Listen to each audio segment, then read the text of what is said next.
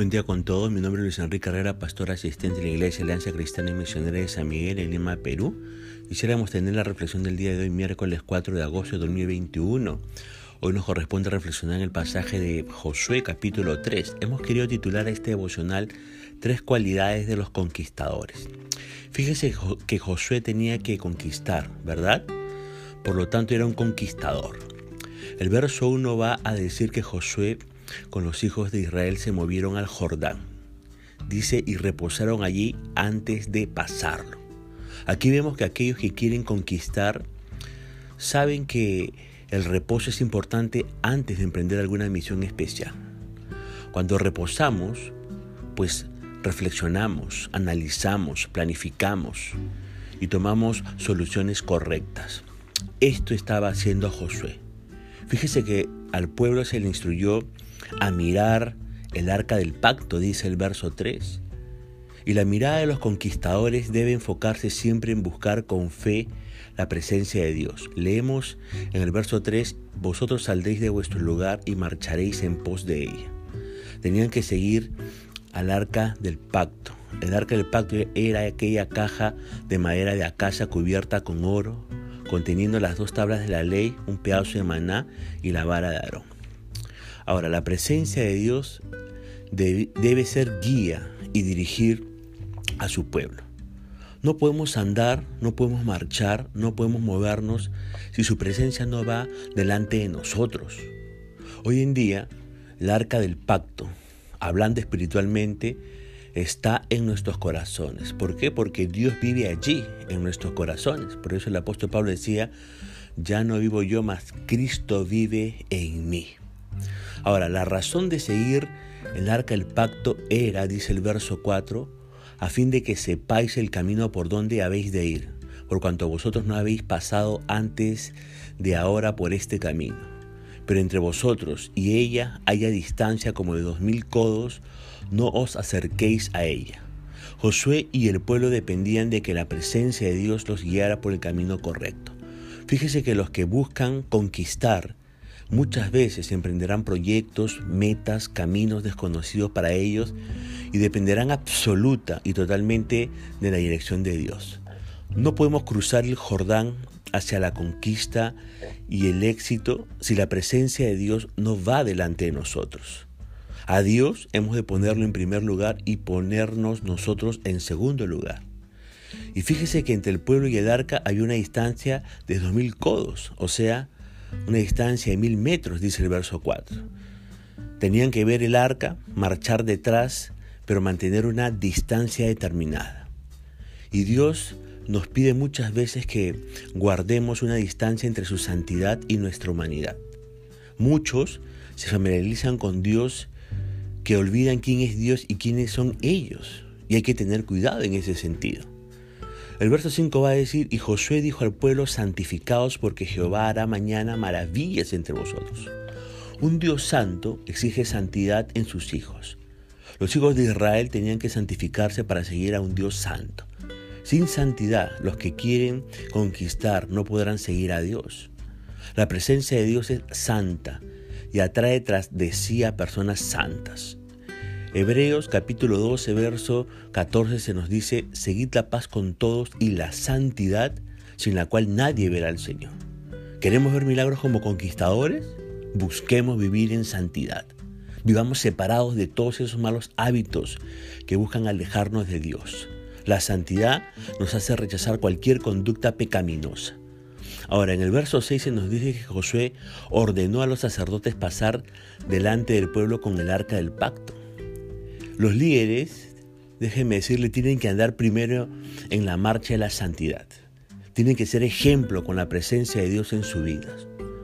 Y el pueblo, fíjese, seguirá a los líderes y a un sacerdocio que sepa marchar con Dios. Yo le pregunto a estas alturas este devocional, ¿es usted un líder que sabe marchar con Dios y que se caracteriza por la santidad en su vida? Ahora, el verso 7 va a decir, entonces Jehová dijo a Josué, desde este día comenzaré a engrandecerte delante de los ojos de todo Israel, para que entiendan que como estuve con Moisés, así estaré contigo. Ese día Josué recibió la licencia de guiar al pueblo. Ese era el día que Josué estaba esperando.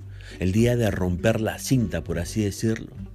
A todo conquistador le llegará ese, entre comillas, día tan esperado y por el que tanto se ha orado. En ese día, Dios afirmaría y demostraría que estaba con Josué como conquistador. Dios da testimonio de que está con los conquistadores. Él los confirma, Él los respalda, Él los promociona, Él les hace las relaciones públicas. El que es conquistador no busca grandezas, no busca hacerse grande. Deja que el Señor sea quien lo haga crecer. Solo Dios, ¿no? Solo Dios debe hacernos crecer en su propósito y en su voluntad. Muchos creyentes saben que es fracasan porque luchan por producir un crecimiento que no es natural en el plan de Dios. En ese afán de crecer se hacen daño ellos y hacen daño a otros. El crecimiento del conquistador debe estar de acuerdo con la voluntad de Dios. El pueblo debe ver que Dios es el que engrandece a un conquistador. El verso 7 va a decir, comenzaré a engrandecerte delante de los ojos de todo Israel. Ellos, el pueblo, la gente, los que son ministrados, darán testimonio de cómo Dios hace crecer a un conquistador. Y luego Dios le aclara para que entiendan que como estuve con Moisés, así estaré contigo. Ese día sería la graduación de Josué y como conquistador asumiría responsabilidades personales. Pero el pueblo entendería que Josué no estaría solo. El Dios de Moisés estaría como el Dios de Josué. El secreto del éxito de Moisés, ¿sabe cuál fue? Fue la presencia de Dios. Y el secreto de las conquistas de Josué sería la presencia de Dios. Los conquistadores viven sumergidos e inmersos en la presencia de Dios. Sin la presencia de Dios tenemos ausencia de su poder. Entienda ese principio espiritual. Sin la presencia de Dios no hay poder de Dios en nuestras vidas para conquistar. Ahora, Dios dijo a Josué que ordenara a los sacerdotes pararse en medio del Jordán, verso 8.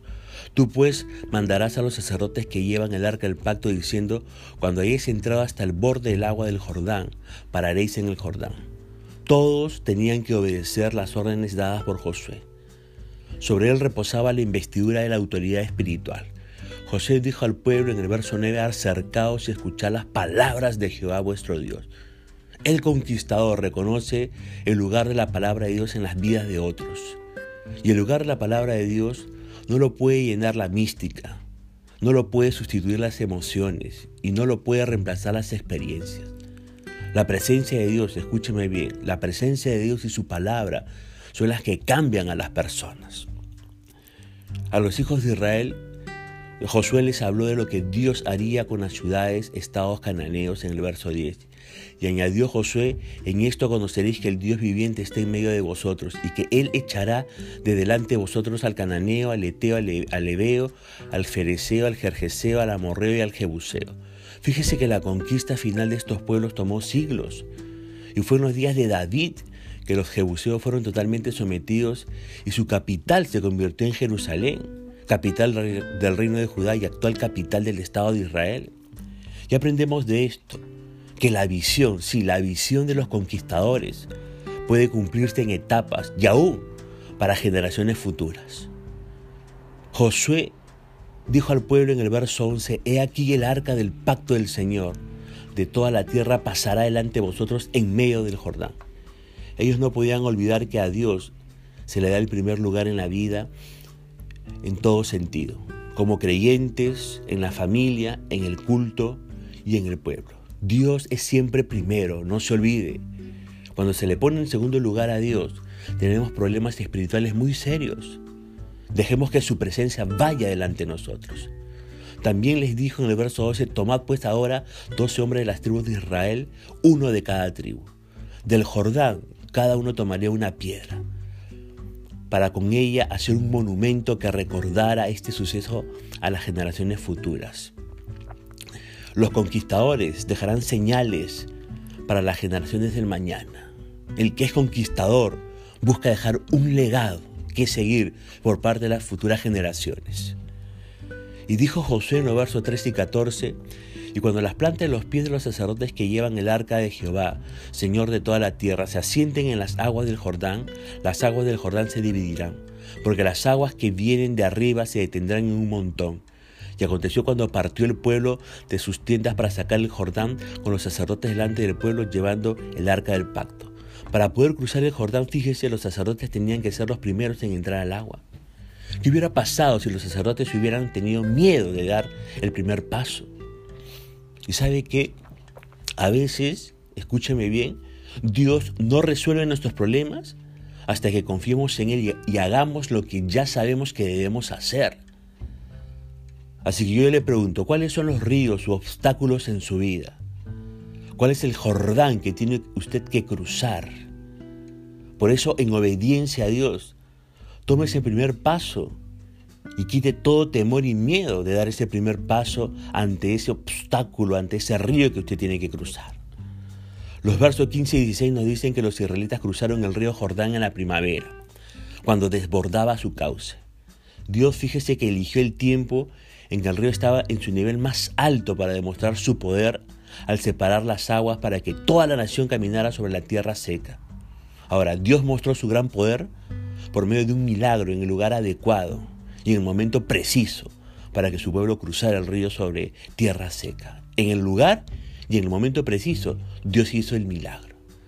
Y este testimonio del poder sobrenatural de Dios sirvió para aumentar la confianza que los israelitas tenían en Él y darles una gran reputación ante sus enemigos, que eran más numerosos que ellos. Finalmente el verso 17 dice, mas los sacerdotes que llevaban el arca del pacto de Jehová estuvieron en seco, firmes en medio del Jordán, hasta que todo el pueblo hubo acabado de pasar el Jordán y todo Israel pasó en seco. Fíjese que el grupo de sacerdotes con el arca se mantuvieron firmes y en seco en medio del río Jordán, esperando hasta que el último israelita pase.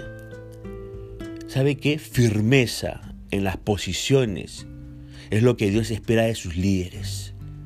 Muchos dejan su puesto sin haber sido instruidos por el Señor Jesucristo. No abandonen el lugar donde Dios le ha puesto. Manténgase firme. En conclusión, ¿qué es lo que tenemos que decir en este devocional? Los conquistadores, ¿sabe qué? Buscarán dirigirse por la presencia de Dios, no se olvide.